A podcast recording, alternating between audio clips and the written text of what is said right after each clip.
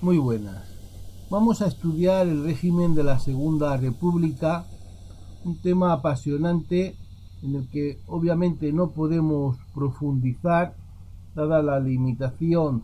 de estas lecciones, aunque esperamos realizar una aproximación para que el alumno interesado pueda profundizar en el mismo. Es un tema siempre de actualidad, siempre de interés y siempre polémico. Aquí tenemos la alegoría de la República con las expresiones, la trilogía recogida de Francia, libertad, igualdad, fraternidad, el león como símbolo de fortaleza y la balanza de la justicia. El gobierno provisional constituido tras las elecciones del 12 de abril y la salida del rey el día 14 va a estar presidido por Niceto Alcalá Zamora de la derecha liberal republicana, quien como dijimos había sido ministro del rey ministro en varias carteras, muy especialmente ministro del ejército, en Estado, es decir, internacional, en asuntos exteriores, como decimos hoy, estaba Alejandro Leroux, un mayor ya, un experimentado político republicano del Partido Radical. En Gracia y Justicia, Fernando de los Ríos, del PSOE, en gobernación, otro de los pesos fuertes, hemos subrayado en negrita, Miguel Maura, de la, también de la derecha liberal republicana, hijo de don Antonio Maura y hermano de Gabriel Maura, que era ministro en el gobierno saliente. En Hacienda está la figura de Indalecio Prieto, del PSOE, luego Álvaro de Albornoz y Marcelino Domingo, radical socialistas en fomento, e instrucción. En el ejército, don Manuel Azaña, de Acción Republicana, es decir, republicano de izquierdas, que todavía no tenía el prestigio que alcanzará y que le llevará a ser el sucesor de Niceto Alcalá Zamora. En Marina, Santiago Casares Quiroga, galleguista, republicano galleguista, y amigo de Azaña con el que luego fusionará sus partidos. En economía, Diego Martínez Barrios, también radical como Leroux, el segundo líder de este partido, llamado a ser su sucesor, el sucesor de Leroux, aunque después la política les enfrentará y terminarán en partidos contrarios. Y en trabajo, Francisco Largo Caballero, socialista, eh, antiguo presidente de la UGT y eh, persona, como ya hemos dicho en un vídeo anterior, enfrentada a Indalecio Prieto, desde una perspectiva dentro del PSOE, perspectiva diferente. Aquí los vemos en la foto oficial, a todos ellos,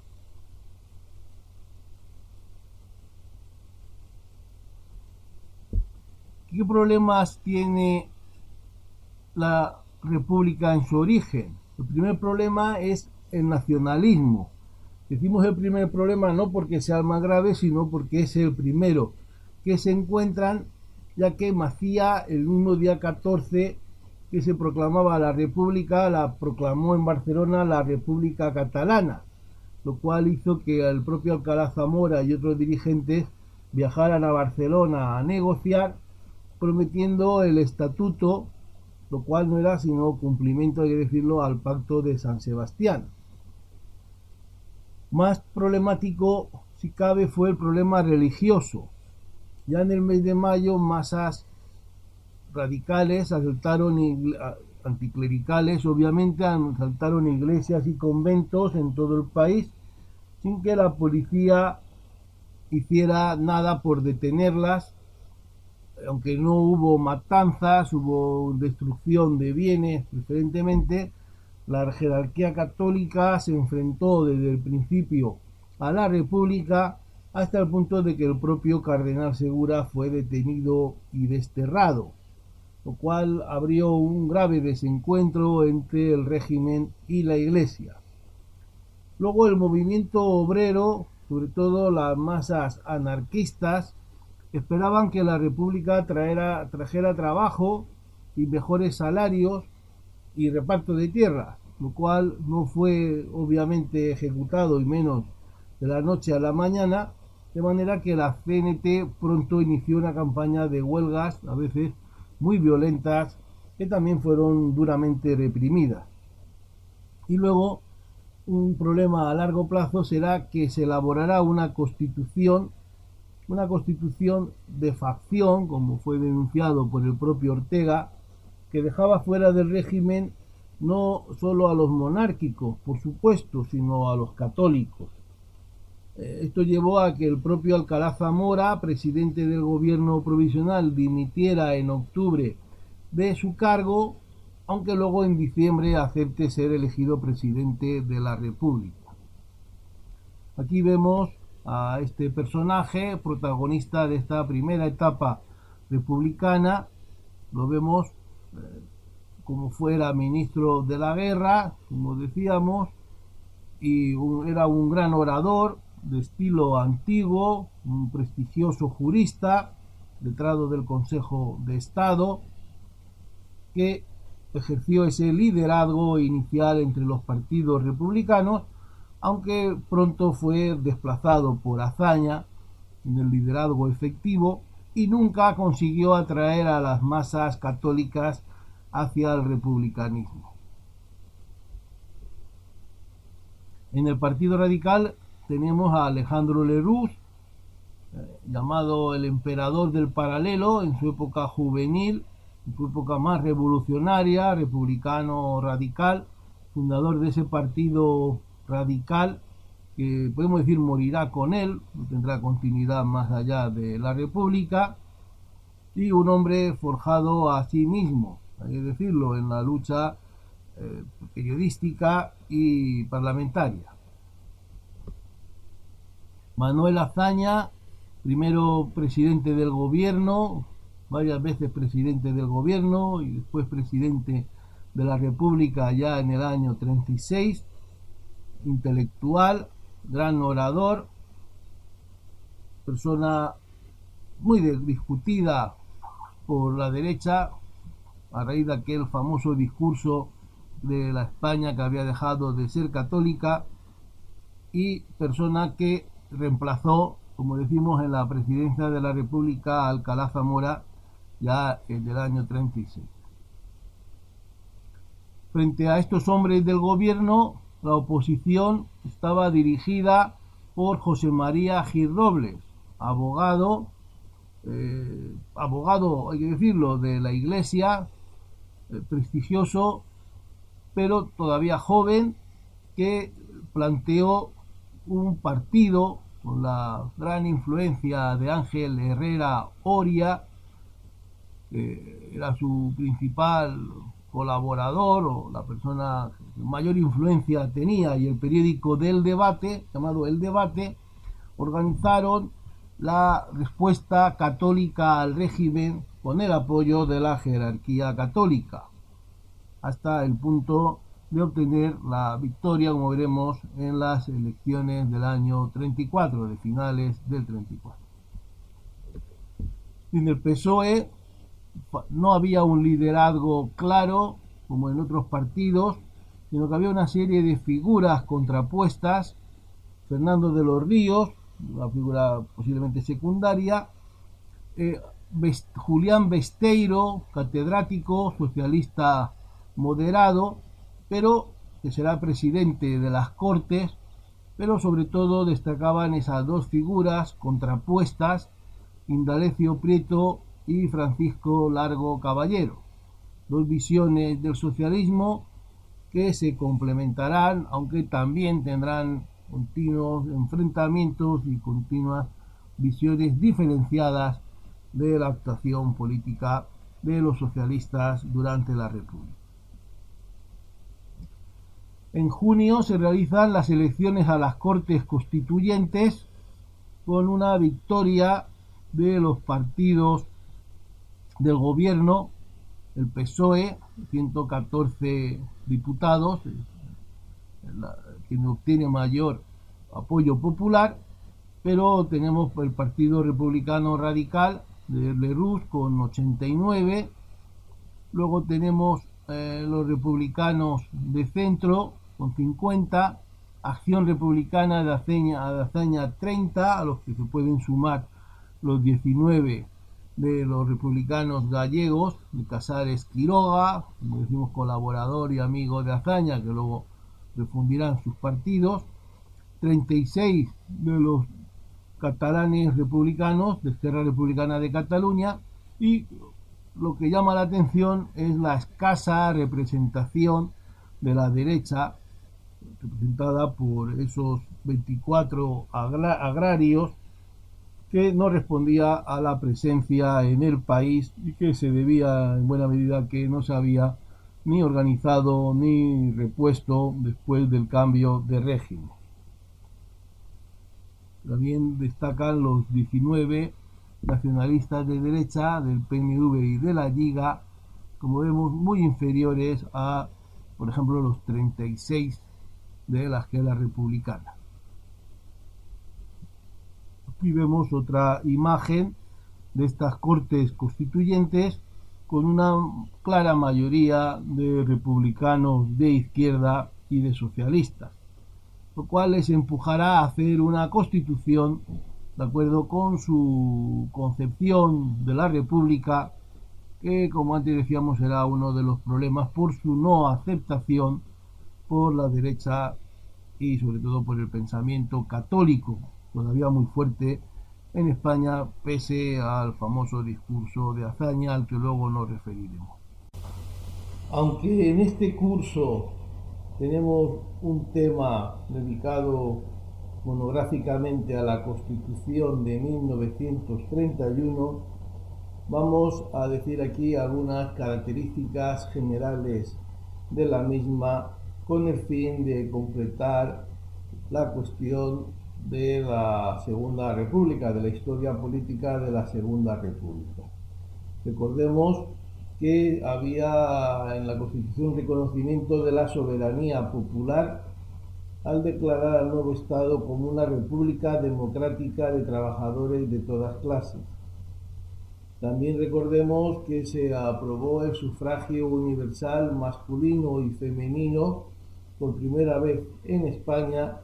tras un largo y complejo debate en las Cortes en el que las mujeres obtuvieron por fin el derecho de voto. Recordemos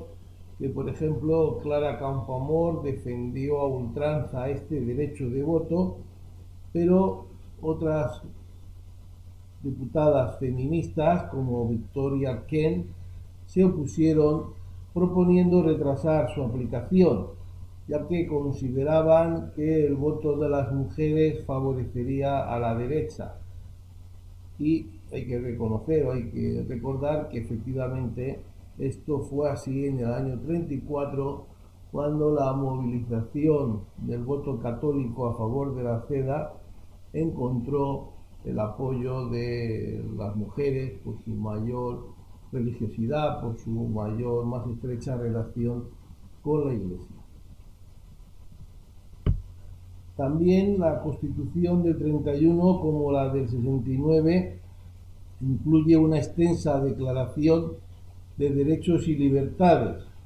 derechos que llama, por ejemplo, familiares la Constitución, como el divorcio, que podía ser a petición de parte con causa justificada o de mutuo acuerdo, pero sobre todo la equiparación de los hijos legítimos e ilegítimos. También se centra en el derecho a la educación con una educación básica obligatoria y gratuita, pero a la vez establece una única educación laica pública, lo que significaba la prohibición que se hizo expresa en el texto constitucional de impartir clase por los eclesiásticos, religiosos y sacerdotes. Sin embargo, esta muy amplia declaración de derechos que por supuesto incluye todos los derechos políticos tradicionales, reunión, asociación, expresión, etcétera, en la práctica no tuvo aplicación, o al menos no tuvo aplicación durante toda la duración de la República. Y ello porque podemos dividir en tres fases en cuanto a la aplicación de estos derechos o la limitación de estos derechos. Entre abril y octubre el gobierno provisional se concedió a sí mismo plenos poderes, sin duda ante el peligro de involución política o de revolución anarquista. Pareciendo esto excesivamente abusivo, la falta de cualquier control o de cualquier autorización por parte de las Cortes, en octubre del 31 se aprobó la ley llamada de defensa de la República, ley ya aprobada por Azaña, aunque ya se planteó por Alcalá Zamora, que otorgaba poderes impresionantes al gobierno, poderes que además no tenían un control judicial, ni previo ni a posteriori, que podían suponer el cierre de periódicos o el confinamiento de personas, por ejemplo, en las colonias africanas. En 1933,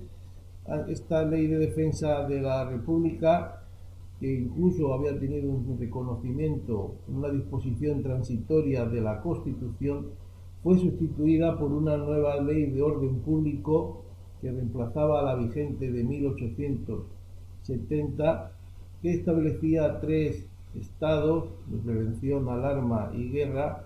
y en el estado de alarma estuvo declarado de forma casi continuada hasta el 36, pues todos los derechos quedaban en suspenso, aunque el poder todavía estaba en manos de los civiles, pasando en caso de estado de guerra a los militares. Los poderes del Estado reconocidos en la Constitución son los tres clásicos, el poder legislativo en unas cortes unicamerales, el poder ejecutivo dividido entre el presidente de la República con escasos poderes pero con capacidad para disolver las cortes y nombrar y destituir al gobierno. Y el jefe de gobierno, como hemos dicho, nombrado por el presidente pero que también debía contar con la aprobación de las Cortes. Por su parte, el Poder Judicial, con todas las garantías que había en las constituciones anteriores, queda en manos de los tribunales. Está vigente la ley orgánica del Poder Judicial de 1870, no lo olvidemos, y se crea como novedad, novedad el Tribunal de Garantías Constitucionales. También se establece el derecho de las regiones a los estatutos de autonomía, derecho ejercido por Cataluña incluso antes de la aprobación de la religión y ya en plena guerra por el País Vasco. En Galicia llegó a hacerse el referéndum en junio del 36, pero obviamente no llegó a aprobarse por el Parlamento la autonomía, ya que Galicia quedó en manos del bando llamado nacional. Muy problemática, como ya hemos dicho, fue la cuestión religiosa en la Constitución, ya que se establecía un Estado laico que suponía la separación absoluta de la Iglesia Católica y del Estado, desapareciendo el presupuesto de culto y clero. Pero lo que, como decíamos antes, levantó el voto católico contra los partidos republicanos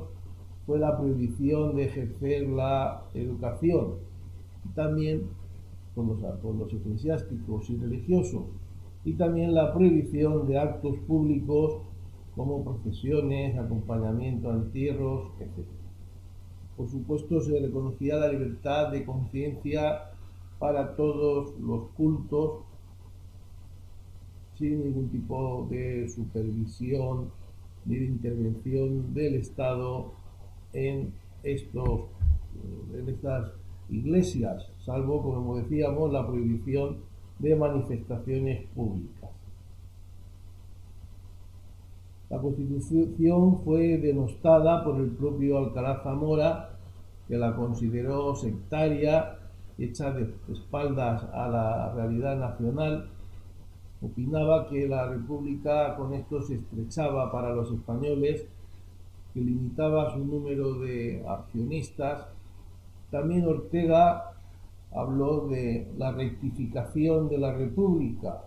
y de aquellos que habían apoyado la República y que ahora, desasosegados y descontentos, gritaban, manifestaban el no es esto, no es esto.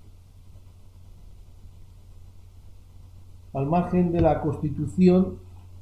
como hemos dicho, Alcalá Zamora, pese a haber dimitido por la cuestión religiosa, sin embargo aceptó la presidencia de la República, con lo que Azaña continuó presidiendo el gobierno, un gobierno constituido ahora solo por republicanos de izquierdas y socialistas, del que salió Leroux, Alejandro Leroux y su partido radical. Se iniciaron las reformas que han dado como resultado que se reconozca este bienio como bienio reformista.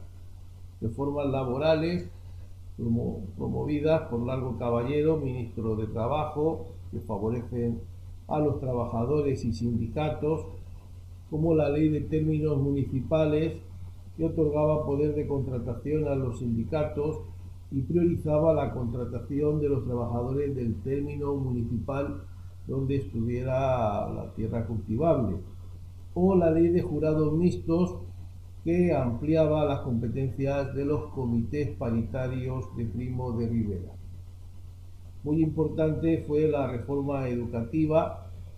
Por supuesto, la religión dejó de ser asignatura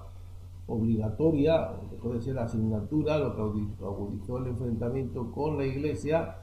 a la que se le permitía dar el catecismo en sus inmuebles, en las parroquias, se introdujo la enseñanza mixta de niños con niñas y se amplió el programa de construcción de escuelas y contratación de maestros. Se habla de 8.000 escuelas y 7.000 maestros mejor pagados, necesarios no solo por la ampliación de la educación obligatoria, sino también por la perspectiva de cerrar próximamente las escuelas en manos de religiosos. Y otra de las cuestiones famosas de la República es la reforma agraria. Aunque aquí se puede hablar de fracaso, se aprobó una ley de bases en el año 32 con la que buscaba el reasentamiento de campesinos sin tierra, pero como decía, fracasó estrepitosamente porque no se utilizaron los medios económicos necesarios para las expropiaciones,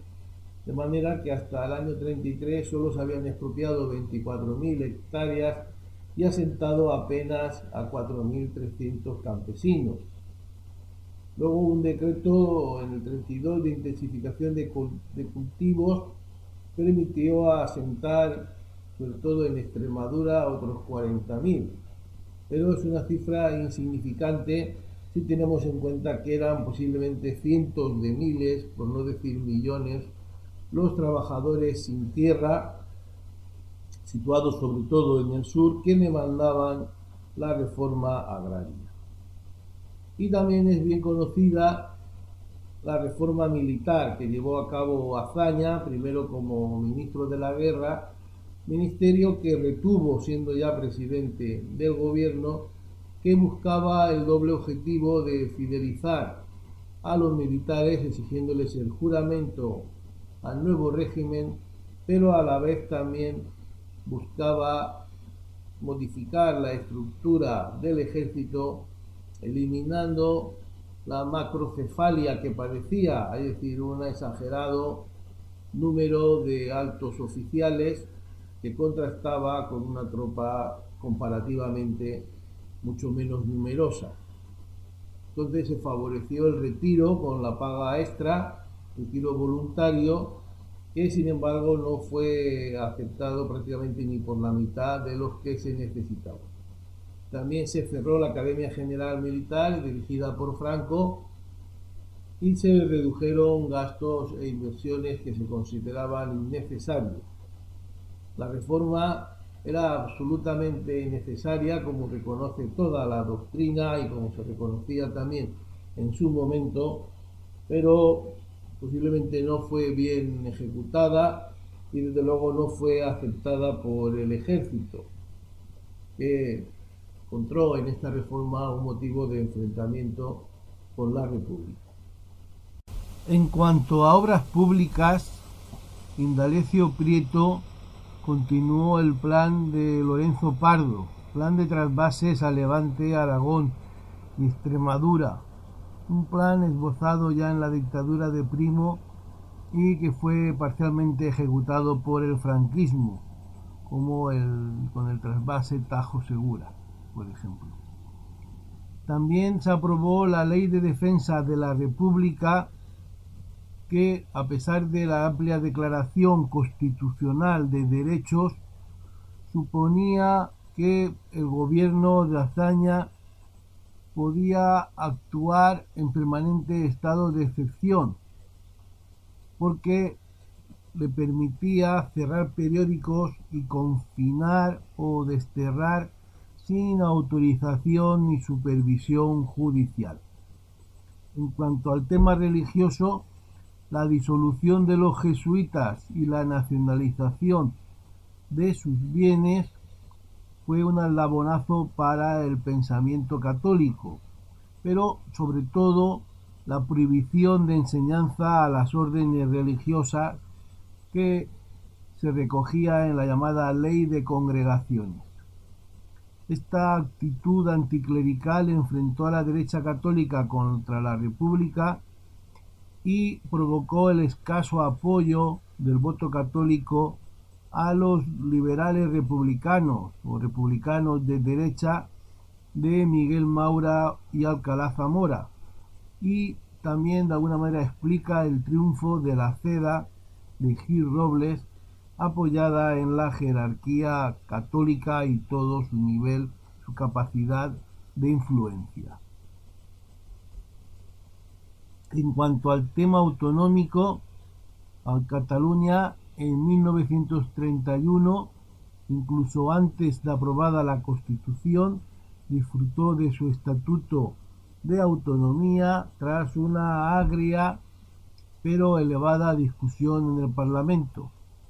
Se van a dar victorias electorales continuas de Izquierda Republicana, de Maciá y Companys, y un retroceso del el catalanismo conservador de la Liga de Cambó. En el País Vasco, el PNV impulsó el proceso de autonomía inicialmente concebida para las tres provincias vascongadas y Navarra, pero los ayuntamientos navarros optaron en 1932 por no incluirse en dicho proceso.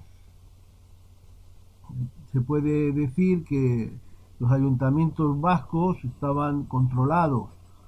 en mayor medida por los nacionalistas, mientras en Navarra el control, el apoyo electoral estaba en buena medida en manos de los carlistas. Cuando se hizo el plebiscito en Álava los votos no llegaron al 50% en noviembre del 33, por lo que el proceso se detuvo hasta ya iniciada la guerra. En Galicia había escasa conciencia autonómica. El estatuto fue votado en junio del 36, pero la guerra impidió que se aprobara en las Cortes, sobre todo al caer Galicia en la llamada zona nacional, obviamente. Uno de los principales problemas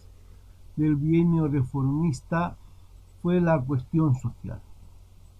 La crisis económica, lejos de mejorar, había empeorado si cabe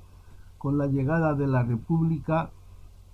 y la patronal se negaba lógicamente a las reformas propuestas desde los sindicatos. El gran sindicato era la CNT, que había recuperado la fuerza perdida durante la dictadura, redondeaba su número de afiliados en casi un millón y contaba con una facción violenta, la FAI, ansiosa y anhelante de tomar el poder por la huelga revolucionaria. En cualquier pueblo con cualquier motivo se podía producir una manifestación que era repelida por la Guardia Civil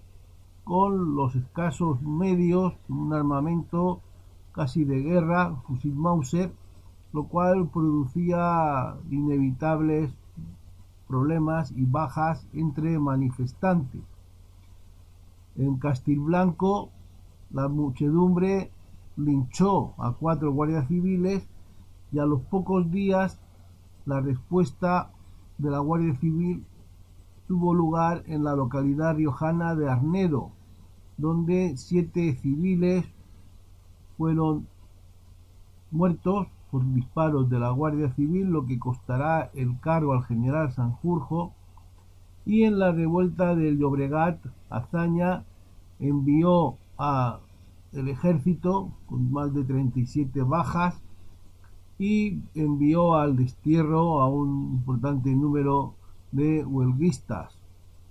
y de sindicalistas. Al destierro, hay que decirlo, a Guinea española. Pero aunque mejoraron los salarios, la cuestión social era muy preocupante. En 1932 se calculaba en 600.000 los parados y las huelgas no hicieron sino multiplicarse, 400 en 1930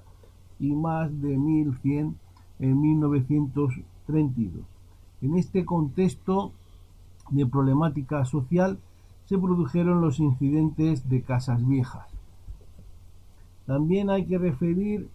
la desafección de algunos intelectuales que como Ortega habían favorecido, propiciado o apoyado la instauración de la República. Ortega criticó la deriva republicana por su sectarismo y radicalismo y pidió una rectificación. Un famoso discurso en diciembre del 31, poco antes de aprobarse la Constitución, Ortega pedía la rectificación de la República. El Estatuto de Cataluña, la reforma agraria, el problema religioso, reforma militar, todo ello era más de lo que una parte de la derecha y del ejército podían soportar, por lo que se inició en la preparación de un golpe dirigido por el general Sanjurjo, militar que era director general de la Guardia Civil desde la época de Primo de Rivera y que había favorecido con su actitud pasiva la llegada de la República en abril del año 31. Sanjurjo fue nombrado director general de Carabineros y por tanto cesado como director general de la Guardia Civil a raíz de los llamados sucesos de Arnedo, ya referidos, que acabaron con la muerte de siete manifestantes a manos de por disparos de la Guardia Civil. Sanjurjo, con toda su carga de resentimiento, en agosto del 32, desde Sevilla, preparó un golpe que triunfó inicialmente en la capital andaluza, pero que apenas fue seguido en Madrid. Huyó hacia Portugal y fue detenido y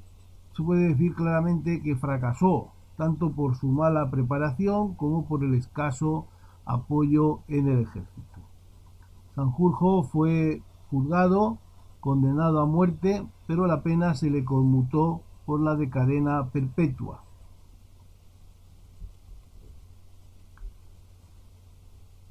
Como hemos dicho, el problema social era muy grave. El 8 de enero, en el año ya 33, hubo alzamientos anarquistas en diversas ciudades, fácilmente sofocados pero a los pocos días en una localidad de Medina Sidonia, provincia de Cádiz, llamada Casas Viejas, unos anarquistas declararon el comunismo libertario y asaltaron el cuartel de la Guardia Civil, matando a dos guardias civiles y cogiendo a otro como rehén. Se preparó una operación represiva con más 70 de efectivos, tanto de la Guardia Civil como de la Guardia de Asalto, que irrumpieron en la aldea para reducir a los revolucionarios. Algunos se encerraron en la choza del llamado Carbonero, que fue arrasada por el fuego y fueron masacrados. Al día siguiente, varios vecinos de la localidad fueron detenidos y fusilados. El capitán Rojas, jefe de la Guardia de Asalto que actuó, declaró posteriormente que Azaña en persona le dijo aquello de los tiros a la barriga y que Casares en un telegrama le había exigido una acción ejemplar sin prisioneros. Azaña ignoraba la realidad de lo acontecido y al ser preguntado en las cortes, al ser interpelado, dijo que en Casas Viejas no ha ocurrido sino lo que tenía que ocurrir. Hubo una amplia campaña, campaña de prensa y en las cortes. Martínez Barrio denunció en un famoso discurso un régimen de vergüenza, lágrimas y sangre. El tema acabó con el director general de seguridad y se sumó a otras causas para contribuir a la caída de hazaña que tendrá lugar en septiembre del 33. Además de estos motivos del descrédito por Casas Viejas, hay que decir que El gobierno de Azaña fue perdiendo el apoyo popular. En abril del 33 se repitieron las elecciones en aquellos pueblos donde los concejales habían sido elegidos por el llamado artículo 29 de la ley electoral, que establecía la proclamación de los concejales que no tenían rival en las elecciones, que no había presentado ningún rival en sus circunscripción. Pero se trataba de pueblos pequeños, de pueblos donde la derecha monárquica había gobernado ininterrumpidamente y donde el republicanismo estaba poco instaurado, además donde, como suele pasar, la religiosidad era muy fuerte de manera que se eligen 11.000 concejales de derechas y solo 5.000 de izquierdas. Por otra parte, la ley de congregaciones a la que ya nos hemos referido, que se aprobó en junio del 33, suponía el cierre de las escuelas religiosas, lo cual movilizó lógicamente a la jerarquía católica y a toda la opinión católica del país. Eh, Azaña hizo una nueva ley que primaba las mayorías, pero también en la elección para el Tribunal de Garantías Constitucionales vio como el triunfo estaba de nuevo en la derecha. Ante también el descrédito por los sucesos de Casas Viejas, Azaña dimite bajo presión de Alcalá Zamora, el cual nombra a Leroux para un gobierno con las mismas cortes, pero las cortes le retiran su confianza de manera que Alcalá Zamora las va a disolver y nombrar un gobierno provisional en manos de Martínez Barrios, recordemos entonces todavía lugarteniente de Leroux, con un gobierno de concentración republicano socialista. El nombramiento de Martínez Barrios obviamente se debió a que habiendo sido Leroux censurado por las Cortes, hubiera sido poco respetuoso volverle a nombrar presidente del gobierno antes de las elecciones. Aquí vemos una célebre imagen de Casas Viejas, donde vemos algunos de los fusilados al día siguiente de la acción en la choza del Carbonero imágenes que recorrieron el país que produjeron el descrédito del gobierno de Azaña. Las elecciones tuvieron lugar el 19 de noviembre del año 33 y como puede verse pusieron un auténtico cambio drástico en la preferencia de los electores. La mayoría estuvo en manos de la CEDA con 115 diputados, seguida muy de cerca por los radicales de Leroux, republicano radical, PRR, con 100 diputados, hundiéndose el PSOE a menos de la mitad de lo que tenía, lo mismo que Izquierda Republicana, o por ejemplo Izquierda Republicana de Azaña, con solo 10 diputados, mientras que grupos como Renovación Española, Grupo Monárquico o los agrarios obtenían un buen resultado también. Aquí lo vemos en otra configuración, donde vemos eh, la mayoría de la CEDA y de los radicales y la reducción de los partidos de izquierda con el crecimiento de los partidos del centro y de la derecha. En este mapa de España vemos como la derecha y la coalición de centro-derecha en algunas provincias pues ganaron en la mayoría de las provincias dejando a la izquierda lugares muy determinados como Barcelona, Gerona, un triunfo de Esquerra Republicana o Huelva y Málaga. Y por supuesto la Madrid capital donde la izquierda aún conservó mucha fuerza. En estas elecciones ya votaron las mujeres. En votos la diferencia fue mucho menor que en diputados. Primero por la propia reforma que había realizado Azaña que favorecía a los partidos ganadores, pero sobre todo porque mientras que la derecha y el centro fueron unidos en muchas circunscripciones, en la izquierda el PSOE fue separado de los republicanos,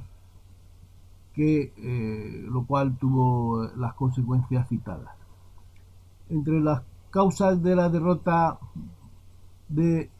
Azaña y sus socios del PSOE, pues está el cansancio de los problemas de orden público,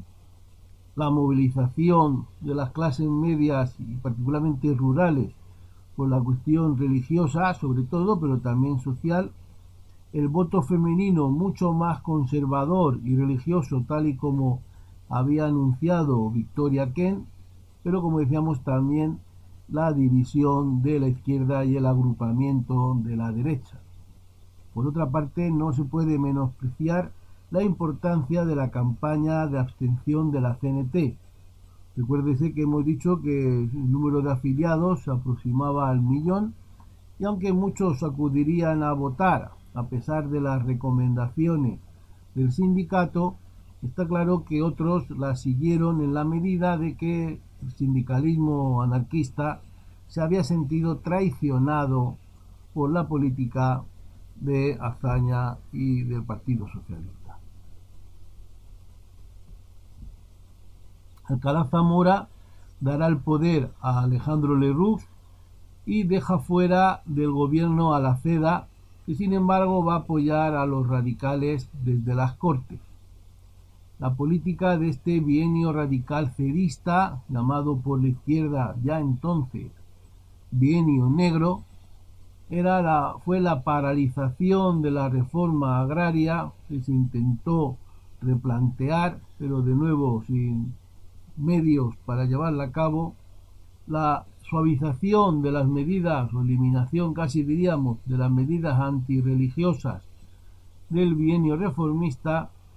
y la amnistía a Sanjurjo y a los golpistas. Sin embargo, a pesar del triunfo de la derecha, la economía siguió en crisis, el paro no hizo sino crecer, de manera que en abril del 34 ya ascendía a 700.000 trabajadores. La posible entrada de la CEDA en el gobierno y la amargura sin duda de su derrota llevaron a los grupos de izquierdas, muy especialmente al PSOE, con la organización de Indalecio Prieto, y a Esquerra Republicana que ocupaba el gobierno de la Generalitat en Cataluña a preparar un golpe. En este golpe la derecha cuando lo reprimió involucró a Azaña, que se encontraba en Barcelona.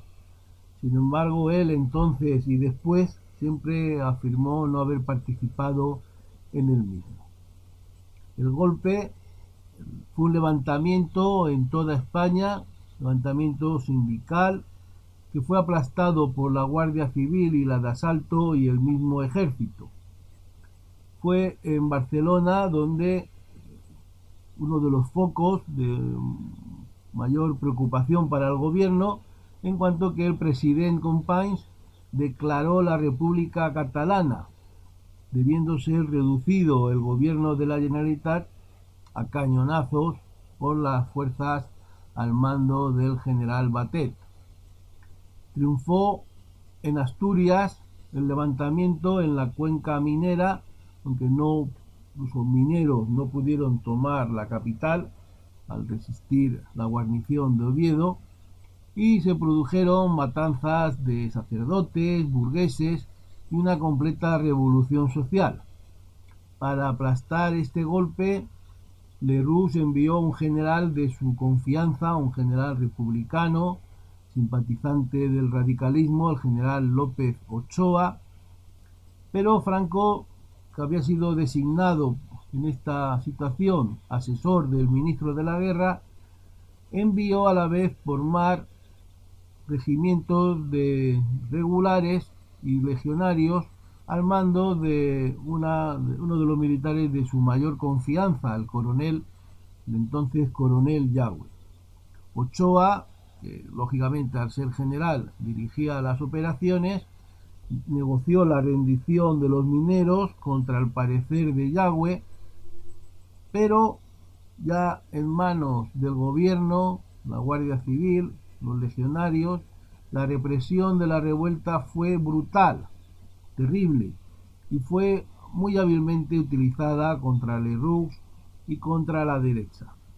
Con el nuevo gobierno que la izquierda había intentado impedir, Gil Robles asumirá la cartera de guerra y Franco fue premiado por su colaboración en la dirección desde Madrid de la toma de Asturias con la jefatura del Estado Mayor del Ejército. En este bienio radical cedista, años 34 y 35, se va a dar un enfrentamiento a los nacionalismos periféricos. Se frenó, como ya se ha dicho, el Estatuto de Autonomía Vasco, presentado por el PNV y no aprobado en Álava, y también después de la revolución de octubre se va lógicamente a suspender el estatuto. Pero ya antes de la revolución había habido un enfrentamiento, un agrio enfrentamiento con Luis Companys, presidente de la Unidad, por causa de las competencias que, al decir del gobierno central, se había asumido indebidamente el gobierno de la Generalitat, aunque según este lo que se pretendía era limitar competencias reconocidas en el estatuto, sobre todo con temas de legislación agraria.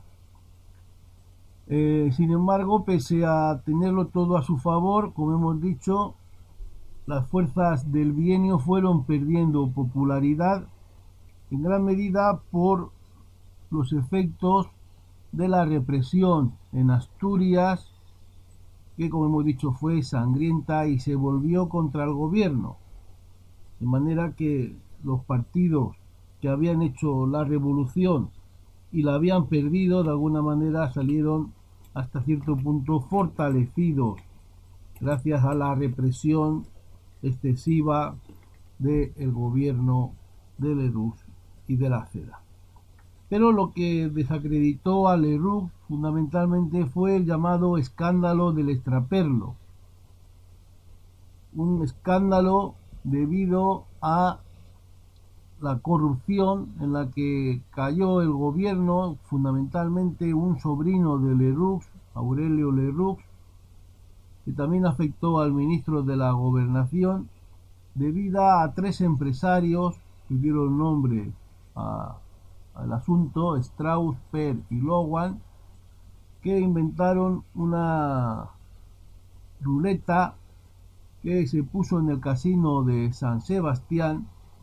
a donde acudían muchos jugadores de Francia, porque en aquella etapa en Francia estaba prohibido el juego, y también de toda España. El juego del extraperlo de esta ruleta fue prohibido al demostrarse que era fraudulento, que tenía un control y la banca ganaba cuando quería, y aquella prohibición levantó la corrupción, lo que se había pagado a el sobrino fundamentalmente de Leroux para poder instalar esa nueva ruleta y el presidente de la República acabó por destituir a Leroux y nombrar a Portela Valladares, el cual ante la petición continuada de la izquierda la situación de descrédito de el gobierno radical cedista convocó unas nuevas elecciones para febrero de 1936. Elecciones que fueron ganadas por la izquierda dando un auténtico vuelco electoral con un resultado en el que, como puede verse, destaca la ausencia del Partido Radical que se hundió estrepitosamente. En gran medida también porque se había dividido, se habían enfrentado Leroux y Martínez Barrios, que había formado un partido independiente de más izquierda, diríamos, que el de Leroux. El PSOE fue el partido ahora ganador, aunque por muy poco frente a la CEDA, pero destaca la gran ascenso de izquierda republicana de Azaña con 84 diputados y de izquierda republicana en Cataluña con 36, mientras fuerzas eh, antes eh, masivas como el Partido Radical pasó de 100 a solo 5 diputados o Renovación Española y los agrarios también se quedaron en la mitad de sus representantes. Por lo tanto, ahora va a formarse el gobierno Azaña, un gobierno que va a tener los mismos problemas que los anteriores, pero sobre todo un fantasma, un problema muy grave de orden público que Gil Robles denunció en las Cortes, con asalto de iglesias, asaltos a centros particulares, y centros políticos, muertos en enfrentamientos, huelgas generales abundantes, huelgas parciales y destrucción de periódicos, sobre todo de la derecha. Junto al problema de orden público se planteó la cuestión de la destitución de Alcalá Zamora. Alcalá Zamora, de acuerdo con la Constitución, podía disolver por dos veces en su mandato las Cortes, pero en relación con la segunda vez debía rendir cuentas ante el Parlamento. La discusión se encontraba en si la primera destitución, la primera disolución de las Cortes constituyentes se entendían dentro de esa limitación. Calazamora entendía que no, incluso el propio Martínez Barrios que ahora presidente de las Cortes, había dictado anteriormente un decreto en el que se entendía que aquella disolución no contaba, pero Alcalá va a ser objeto de una campaña promovida en buena medida por Indalecio Prieto, apoyada por Azaña, lógicamente, y sin contar con la defensa de la derecha, que no le perdonaba a Alcalá Zamora el que hubiera disuelto las Cortes cuando apenas tenían dos años y ostentaban las derechas la mayoría absoluta. De manera que se va a convocar la elección de compromisarios a la que no concurrirá la derecha y Azaña en votación de dichos compromisarios y de las Cortes saldrá elegido como jefe de gobierno, perdón, presidente de la República, abandonando la jefatura de gobierno, pero sin que el gobierno tuviera la autoridad suficiente para dominar el país, ya que Prieto no pudo entrar en el gobierno ante la negativa de Largo Caballero.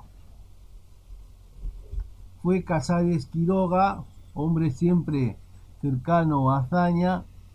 quien